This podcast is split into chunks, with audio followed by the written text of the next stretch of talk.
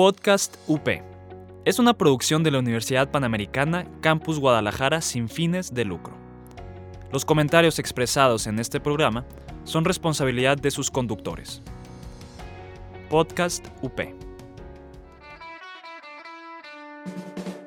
Estás escuchando Podcast UP. Encuéntranos en Facebook como Multimedia UP.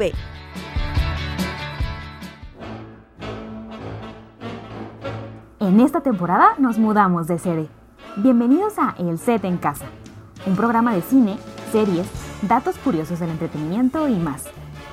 Acomódate en el sillón, ve por tu cobertor favorito y no olvides tus palomitas. Comenzamos. Debes aprender a vivir como si no existieras.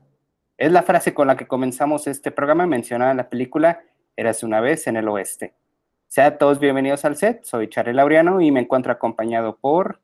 Yasmin Arias. Y Sofía Santana. Hola chicas, ¿cómo están? Muy bien. eh, Muy bien. ah, no, terminando semana, Casi Exacto. terminando semana, exactamente, sí. este, intentando tener toda la actitud. Como siempre, siempre sonriendo, como debe ser, ¿verdad? y bueno, pues pasamos a nuestro primer bloque que son los estrenos de la semana. Esta semana nos concentraremos en los estrenos que hubo del, jue- del viernes 5 de febrero al jueves 11 de febrero. Y comenzando con la película de Malcolm y Marie, esta película que es protagonizada por Zendaya y Josh Washington Davis. Creo que esta película es bastante interesante, la verdad. Este, siento que intentaron una técnica muy diferente. Bueno, yo nunca había visto esto, como que intentaron hacer que toda la película fuera como monólogos y le da como este tipo de feeling de teatro y la verdad siento que estuvo como, me gustó bastante eso. Este, siento que como que con cada monólogo, cada personaje ibas descubriendo como que capas de cada uno y como no había, o sea, no veías a otros actores interpretando otros personajes, siento que como que te metía más a su propio mundo. Sí, precisamente, como tú dices, se basa completamente en el diálogo, así como hemos visto en muchas películas de Quentin Tarantino Aaron Sorkin también, que son diálogo, diálogo, diálogo. Este, aquí creo que el guion estaba escrito este, diálogo y muy pocas acciones, o creo que el director como que les dijo, a ver, puso el guion y todo era diálogo y ustedes muévanse así, este, les dio mucha libertad para contarles más o menos la sinopsis de lo que trata, trata como esta pareja de Malcolm y Marie, que son los nombres tanto del título, eh, que tienen una discusión alrededor de toda la noche este, acerca de sus vidas, de sus carreras, de sus fracasos. Empiezan a salir, como tú dices, Sofi, las capas tanto de frustraciones que ellos han tenido y todo. Y creo que si tú no conoces como mucho del tema o simplemente te cansa mucho que sea mucho diálogo, puede que te llegues a perder o algo así, o este, creo que se basa también mucho en las actuaciones, o sea, creo que eso es lo que también tiene el soporte de la película. Sí. También la fotografía me gustó bastante, tiene este conceptos muy interesantes, utilizaron muchísimo el set porque toda la película está en, dentro de la casa, entonces de que utilizan las ventanas, utilizan los espejos para formar composiciones muy interesantes en la fotografía.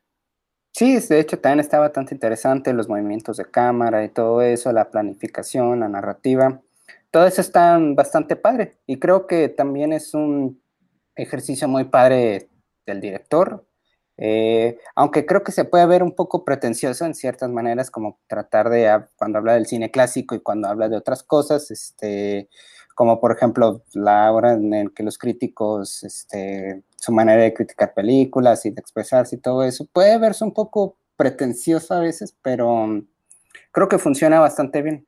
Entonces, ¿me la recomiendan? Porque yo no la vi. Sí, es una película recomendable. O sea, la verdad, es una película que sí sirve como un buen ejercicio. Otra película que también tenemos es este, las noticias de las News of the World, esta película protagonizada por Tom Hanks, que no recuerdo bien cuál es el título en español, pero bueno. en Eh, inglés- Noticias del Gran Mundo. Noticias del Gran Mundo, gracias. Esa sí la tengo más. Y bueno, ya es que nos mente. platicas de ahí. Eh, bueno, es una película western Pues, Creo que es, no sé, no sé qué opinar.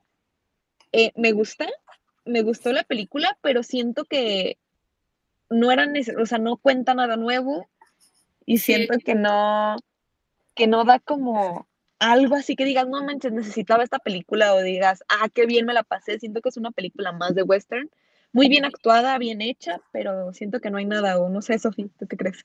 Sí, exacto. La película es, este, trata sobre este capitán, este ex veterano, que encuentra a esta niña que había sido como secuestrada por, por los nativos y la rescata. Entonces es como que todo su viaje tratando de, la- llevársela con su familia que le queda, porque los nativos habían matado a sus papás, entonces que había quedado huérfana.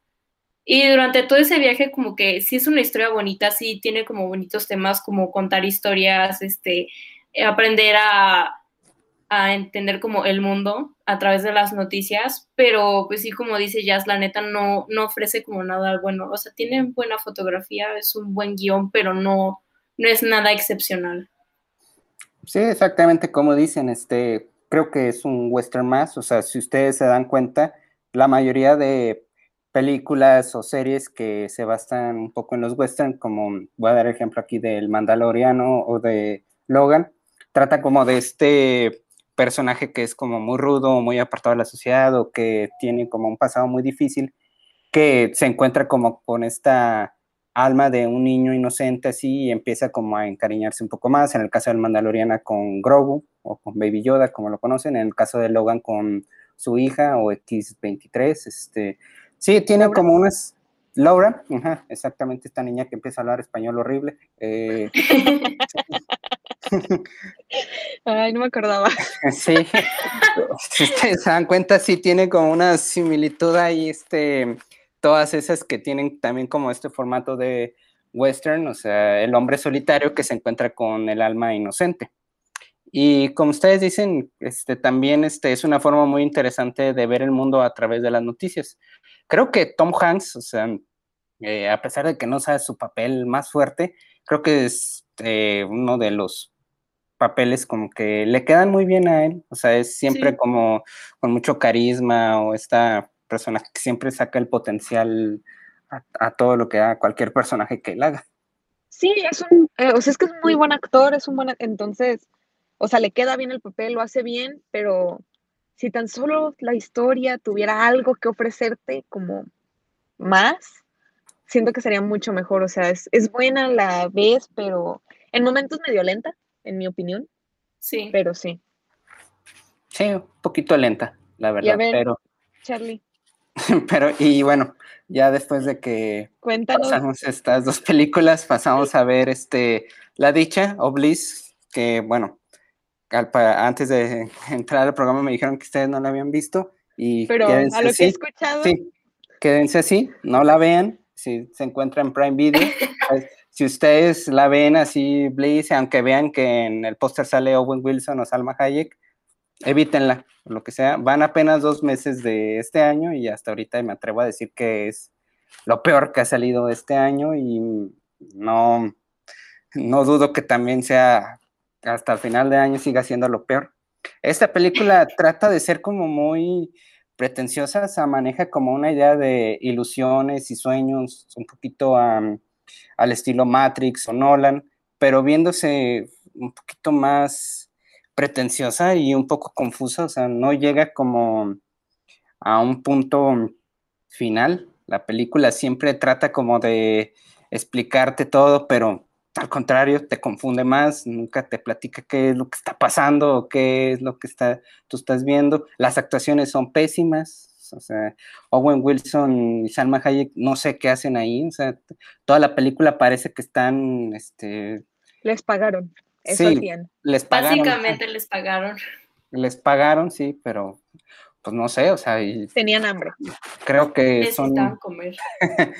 son muy buenos actores como para que no hayan leído el guion y hayan dicho, bueno, por lo menos Owen Wilson es un muy buen actor, o sea, este, Salma Hayek no tanto, pero eh, sí, no sé, o sea, es una película muy confusa que no llega a ningún punto final, o sea, se mantiene como, ni siquiera arranca en ningún punto. Así que se queda como entre lo peor de tanto de la semana, del mes y yo estoy casi seguro que del año. Chale. No, pues Sí. Ni cómo ayudarla. Eh, ¿cómo ayudar? Y si les platico la sinopsis, pues creo que los voy a confundir más porque al final yo tampoco entendí muy bien qué es lo que pasaba. La verdad. Sí. La Y bueno, pues perdonar. sí, no, sí, este, mejor ni la vean, o sea, evítenla y ustedes también, los que estén escuchando el podcast, evítenla. Pues esos fueron los estrenos que tuvimos esta semana. Vamos a un breve corte para pasar a nuestro siguiente bloque. ¿Crees que el género K-pop es muy difícil de entender? Nosotros te lo contamos todo. Escúchanos en Corean Subtítulos. Y estamos de regreso con este segundo bloque que es el personaje de la semana. Como saben, pues siempre hablamos de un personaje, su trayectoria, su todo. En este caso tocó Zendaya, Charlie. Exactamente, Zendaya Marie Stormer Coleman, también conocida mejor como Zendaya, es una actriz, cantante, bailarina, modelo y productora estadounidense. Comenzó su carrera en, la, en el canal de Disney Channel con la serie A Todo Ritmo o Shake It Up en el personaje de Rocky Blue. Que bueno, ustedes conocen más de este personaje, así que ilústrenme. Mira, ya estoy lista para hablar de ella. La neta, yo amo Zendaya. Yo sé que muchas personas no la quieren y dicen que no es como wow, pero no sé, yo tengo, yo creo que ella es genial y que puede ser muy grande. Y en A Todo Ritmo empezó, era una niña, era una bebé, eh, bailando principalmente, de eso se trataba esa serie, era una serie de Disney Channel, de esas que ves cuando llegas de la escuela. Era sobre un, dos chavas que era junto con Bella Thorne, eh, eran las mejores amigas, vivían juntas, digo, vivían muy cerca, Eran vecinas, y, creo. Ajá. Y hacen una audición para entrar a un programa que es de baile y quedan, ¿no? Y empiezan a bailar. Entonces, pues además de ir a la escuela, bailan en este programa y su sueño más grande es ser wow bailarinas del mundo. Y Zendaya tiene un personaje en particular que es Rocky, Sí. que es como más, o sea, es muy inteligente, o sea, de esas niñas que no tienen ningún problema en la escuela, que son, o sea, no tienen, tienen su registro limpio, pero de todas maneras se ven un poquito más como rudas, de alguna extraña manera. Y por otro lado era como, verla era todo lo contrario, ¿no? Sí. Y siguen siendo, yo tengo una pregunta, ¿seguirán siendo amigas Bella Thorne y Zendaya? O sea, porque he visto que han tomado caminos muy diferentes, o sea, de, Sí. de- de un extremo a otro, o sea, porque- bueno, bueno, no sé, creo que eso es algo, pero sí seguirán siendo amigas, me pregunto yo. Este, Fíjate que ese chisme yo no me lo sé, Yo tampoco sé si siguen siendo amigas, pero pero creo que no, ¿eh? Ajá, o, Sí, por lo menos como que se dejaron de, o sea, no creo que se hayan peleado, pero yo creo que sí se distanciaron. Ajá, estuvo, estuvo raro porque, pues Bella Thorne sí se fue por, o sea, como dices, y está o sea, sí, ella sí se fue por todo el otro lado del mundo y Zendaya empezó a crecer mucho, entonces no sé si algo de envidia, algo así que haya hecho como que se alejaran un poco, entonces, no sé, pero pues, porque además en Disney Channel ya tú sabes que a veces, o sea, la principal en A Todo Ritmo como tal era más Bella que Zendaya, y Sí. al parecer Sí. después a la que le dieron un programa o película, no me acuerdo qué era, es a Zendaya. Sí, a Zendaya le empezaron a dar como más películas y series. Salió en la de, creo que era Zap, que era como sobre un celular que, que tenía como estos poderes mágicos. Estaba bien rara, Estaba divertida, rara. estaba rara. Y también después creo que le dieron una serie, esa nunca la vi, este, la, La de, de Casey. Casey, Ajá, que era algo como de espías, tipo mini espías, yo creo, algo así era. Yo tampoco no la vi, ya, ya mi época ya había pasado. Alcancé a ver Zap, pero esas cosas que te encuentras en la tele y dices, ah, a ver qué tal. Y pues, eh, también muy rara de que una aplicación que hacía que las personas hicieran lo que ella quería o algo así, y pues Exacto. obviamente lo usa para bailar porque Zendaya baila. Digamos que su carrera en Disney fue como la de cualquier otro chico Disney, pero después de Disney Channel siguió... Siguió ya Spider-Man Homecoming, que fue este... ¿Sí siguió esa? ¿No había otra antes? No, este, bueno, a lo que yo tengo entendido, o sea, ya después de hacer todas estas producciones que mencionan con Disney, eh, se pasó ya a hacer Spider-Man Homecoming o de regreso a casa en el año 2017.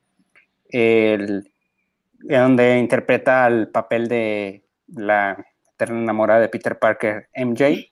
Un cast un poquito este, Diferente. diferente, sí, gra- gracias. Este, y que causó mucha polémica eh, en el momento cuando se reveló el verdadero nombre de su personaje. Sí, eh, creo que caímos en esto, como que todos entramos, todas las productoras y todo, empezó mucho la inclusión por esto del Black Lives Matter y todo eso, entonces, pero yo no sé por qué decidieron que todos los personajes pelirrojos, o Sí, sea, yo- desaparecerlos. O sea, no entiendo, pero el punto es que uno de esos fue en este caso, pero creo que después medio aclararon que no va a ser ella Mary Jane o algo así. No Sí. sé, está muy confuso. Es que le cambiaron el nombre, le pusieron Mi- Michelle Jones y le dicen como MJ. Digo, no sé si después vayan a meter a la verdadera MJ o, o si nomás como para como meter más inclusión, hayan cambiado el nombre y crearon un personaje nuevo, porque incluso creo que actúa bastante diferente a la MJ de las caricaturas y de los cómics, o sea, es una, es como más tímida, bueno, no tímida, como más cínica, más- Introvertida, Ajá, es más introvertida, mientras que la de las caricaturas es como muchísimo más extrovertida, le interesa el periodismo y así. Sí, creo que lo único que tiene parecido al, a la MJ de los cómics es que le hace la vida siempre imposible al pobre de Peter Parker, siempre lo trae comiendo de su mano. O sea, Sí, o sea, aquí la ponen como alguien muy inteligente, o son, pero, o sea, que pareciera que es como de las malas, de, la- de las rudas de la escuela, de las rebeldes, pero en realidad es alguien muy inteligente, entonces ella siempre lo, o sea, siempre está como en el momento incómodo de Peter. sí, No sé. y, y Exacto. creo, y creo que en la segunda parte este, ya vemos como un lado un poco más este, vulnerable y cariñoso de esta MJ, por así decirlo. Sí, Sí, este, o sea, ya al final, yo creo que Zendaya, o sea, empezó con papeles muy X, que no podían como crecer fácil, pero creo que ella como actriz ha estado, o sea, intentando demostrar que puede dar mucho. Por eso después de Spider-Man, eh, El ¿cuál gran? Showman, El Gran Gran- Showman. Showman. el gran Showman, la cual... Y ya, no, no, que ya, también en el. Gran Showman, pues vemos, o sea, utiliza también pues este lado de Disney, que al final que le sirvió, pues por algo también está Isaac Efron, que es el baile y el canto, pero creo que ya es un personaje muchísimo más serio, muchísimo más metido en los problemas que tiene, o sea, los problemas como de raciales y como más maduro además, y creo que de eso también ayudó a que le dieran los papeles que ha seguido teniendo. O no sé, Charlie, tu cara me hizo otra cosa.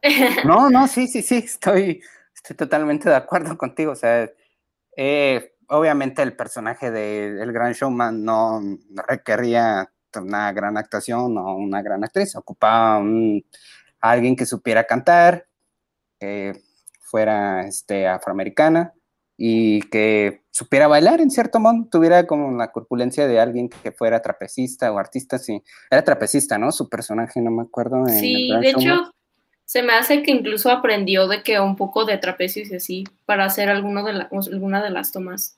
Sí, tuvo Ah, que, se tuvo que tomar clases junto con este Zac Efron también, para, sobre todo para su número. Eh, tuvieron que hacer, porque ese, ese momento en el que vuelan dicen que estuvo un poco complicado, pero sí lo hicieron ellos. Aparte, pues, tiene una de las escenas más bonitas de la película, que es esa canción que mencionas. O sea, sí, Rewrite the Stars. exactamente, creo que es una de las escenas más bonitas. Creo que salió bastante bien. O sea, creo que funciona y todo. O sea, creo que mi problema mucho con Zendaya, que es que siempre tiene, y que incluso lo vemos también en Malcolm y Marie, que, bueno, este, tú, Sofi, no me dejarás mentir, siempre tiene como la cara como que está enojada o está molesta o siempre está Algo. como, sí, o sea, siempre tiene esa cara. La, un- la única película donde la he visto actuar bien, no he visto, no he visto Euforia, es una serie, este, pero la única película donde la he visto actuar así, que ha cambiado su cara, es en Malcolm y Marie, porque tiene momentos en los que sí se ríe, y dije, ah, aleluya, se rió, o, o sonrió. La verdad, Sí. por ejemplo, en Euforia, ahorita que lo mencionas, Euforia para mí es, creo que es un tipo, no sé, todos, no sé si tú, Charlie, viste Skins en su tiempo, esta serie británica. No, la verdad no. Pero bueno, Sophie, su- yo creo que no la has visto. La ubico, pero sí no la he visto. Eh, bueno, era una serie muy de adolescentes, muy de esa época, que trataba temas como las drogas, como todos estos problemas de adolescentes que nunca se, se da miedo tocar, como más densos. Un Riverdale Y- mejor hecho, ¿no? Por así No, no, decirlo. nada, nada que ver, o sea, Eh, muy realista, o sea, muy realista. Sí, Eh, lo ok. de Skins era, era real, o sea, trataba también problemas de desórdenes alimenticios hasta embarazos a adolescentes. O sea, bueno, el punto es que siento que Euforia estaba tratando ese tipo de, de temáticas, pero el de la actualidad, que son muchísimo más abiertos, que la información está más a la mano, y eh, Zendaya hace el papel de una, el principal papel que hace es de, es una chava problemática que tiene, de chiquita le daban mucha medicina porque, no me acuerdo qué tenía, como hiperactividad o algo así, y se empieza a hacer, se hace drogadicta, ¿no? Entonces, sí es un papel en el que sí tiene esta cara como de ida, como sí, pero le queda muy bien, o sea, a mí en lo particular creo que hace muy buen papel, o sea, sabe representar muy bien como esta adicción y también muestra un poco como su lado del amor, como enamorarse y así, y creo que hace, no sé, yo la que tengo muchas ganas de ver es en Dune. Sí, sí, esa exactamente. también me entusiasma bastante. Sí, es la siguiente que sigue, Dune, de hecho. Y bueno, pues eso, eso fue un breve repaso a la filmografía de Zendaya. Vamos a un breve corte para pasar a nuestro siguiente bloque. Hablemos de ecología urbana, de ciudades sostenibles. Planifiquemos de manera responsable. Escucha Greencast, ideas para una ciudad más limpia, comenzando desde casa. Somos parte de Podcast UP. Síguenos en Facebook e Instagram como Greencast Podcast y escúchanos en Spotify. Greencast. Y bueno, estamos de regreso para nuestro tercer bloque. En este bloque vamos a hablar de los trending topics de la semana, tomando en cuenta los, eventos que ocurrieron desde el 5 de febrero hasta el día de hoy, jueves 11. Efectivamente, sí. Y bueno, pues uno de los trending topics que tenemos es que Disney cierra el estudio Blue Sky, el estudio que se encargaba de hacer animaciones en 3D, como las cinco películas de la era de hielo, la película de Snoopy y Charlie Brown, robots, entre muchas otras más como Blue y todo eso. Esto debido a todos los problemas que han tenido por la pandemia. Entonces, pues consideraban que Blue Sky Studios era un estudio que simplemente Im- les causaba un gasto. Imprescindible. Exactamente. Digo, prescindible, eso. Sí, no, no era importante para ellos.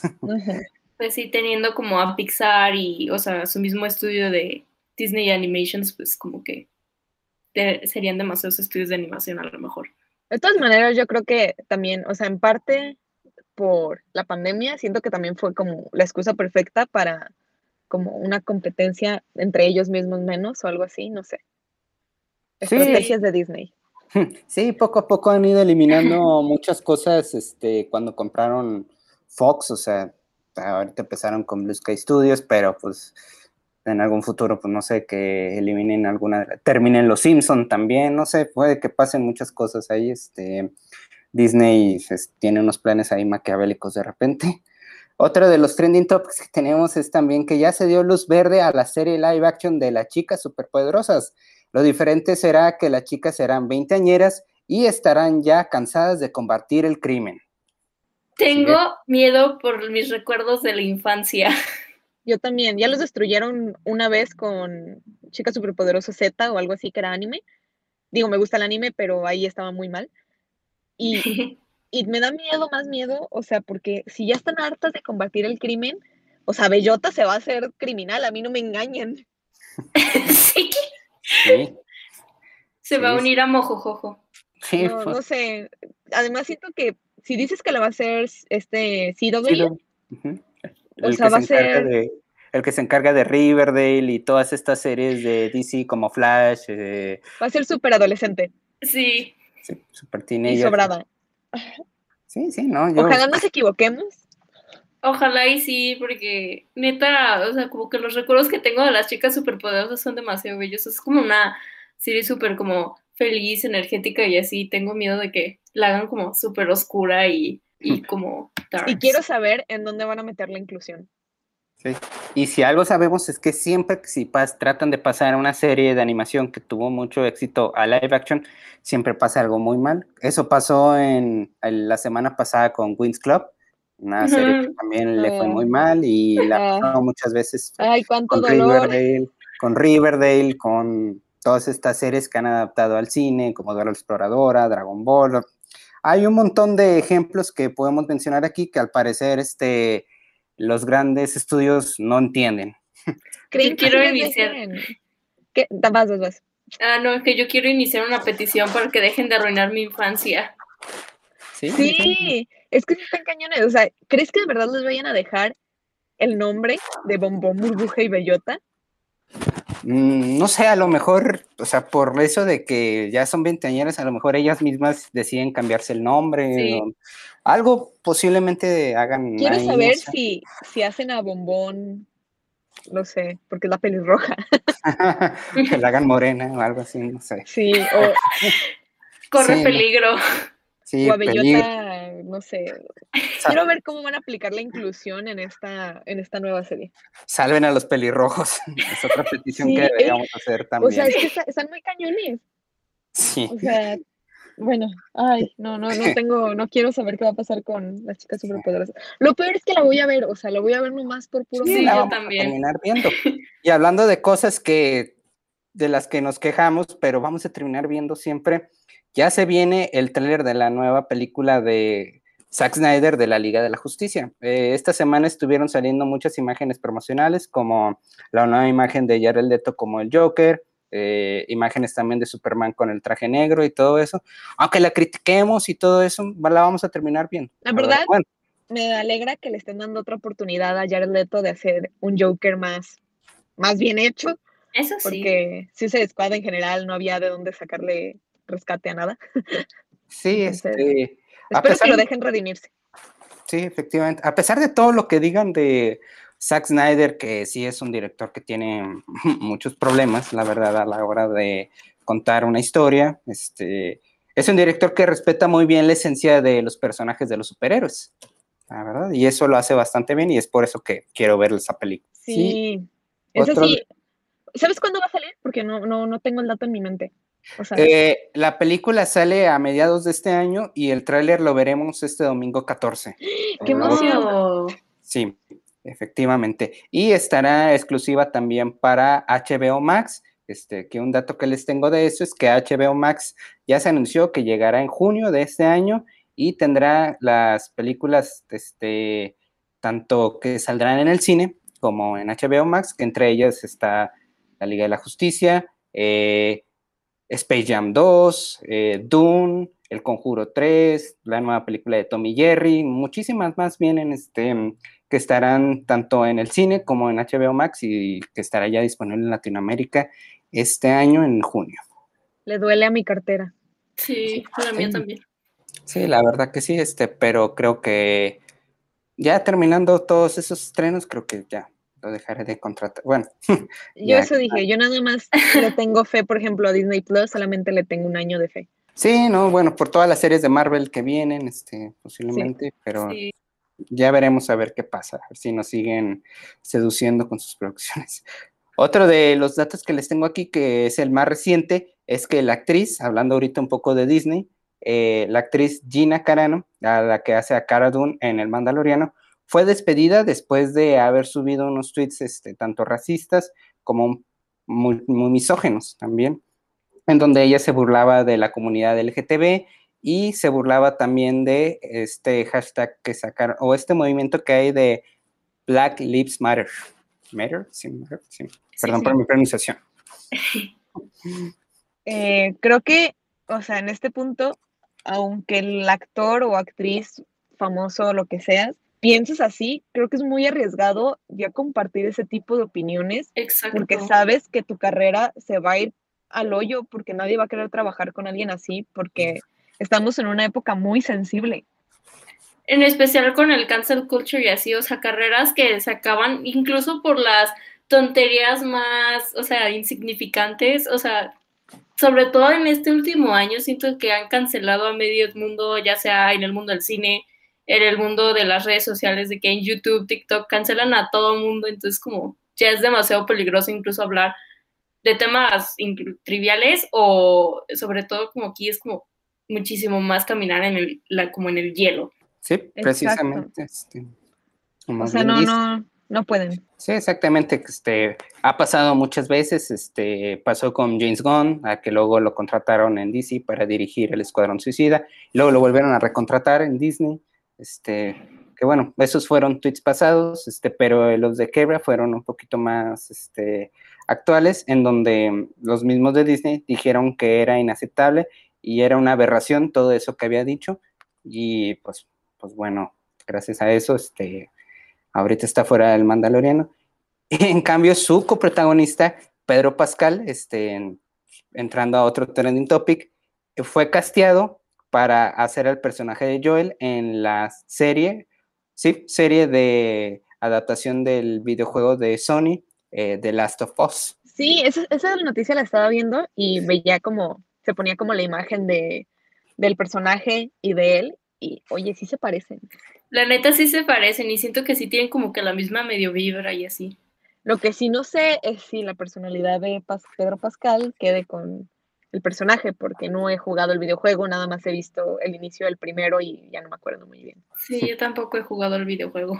Sí, pues yo que jugué los dos videojuegos, este, les puedo decir que físicamente, o sea, sí tiene un gran parecido con el personaje. Hemos visto muy pocas veces a Pedro Pascal, bueno, a excepción de Game of Thrones o el Mandaloriano, este, en donde cambia un poco de personaje. El personaje de Joel sí es un personaje muy difícil de hacer, este, donde sí va a requerir como un gran talento actoral, tanto de ella también como de Ellie, a la niña, este, que creo que es la que ella lleva más el peso de la historia, más que Joel, el personaje que va a ser Pedro Pascal, la cual también Ellie fue ella también este, casteada por Bella Ramsey, a la que también se hizo conocer en Game of Thrones.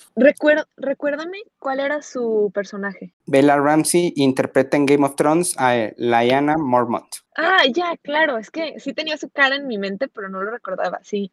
Uy, basta nada, sí, sí, esa niña es una guerrera en Game of Thrones, entonces supongo que va a ser la, o sea, sí tiene como el, la línea más o menos de tipo de personaje. Sí, creo que Vienen muy buenas cosas este año y el próximo año también, si todo sale muy bien. Esperemos. Y pues bueno, hemos llegado al final de nuestro programa. Nos despedimos, no sin antes invitarlos a que visiten nuestra página de Facebook, el set Podcast UP, y que nos busquen en Instagram como el set-UP. Estén al pendientes en nuestras plataformas de Spotify y iTunes y que no se pierdan de la gran variedad de programas que tiene Podcast UP. Se despide de ustedes. Sofía Santana.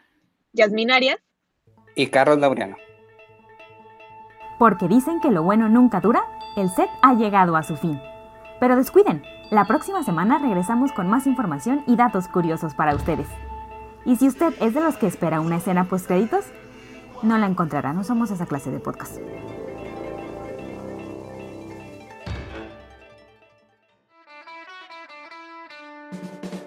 Estás escuchando Podcast UP. Encuéntranos en Facebook como Multimedia UP. Podcast UP. Es una producción de la Universidad Panamericana Campus Guadalajara sin fines de lucro. Los comentarios expresados en este programa son responsabilidad de sus conductores. Podcast UP.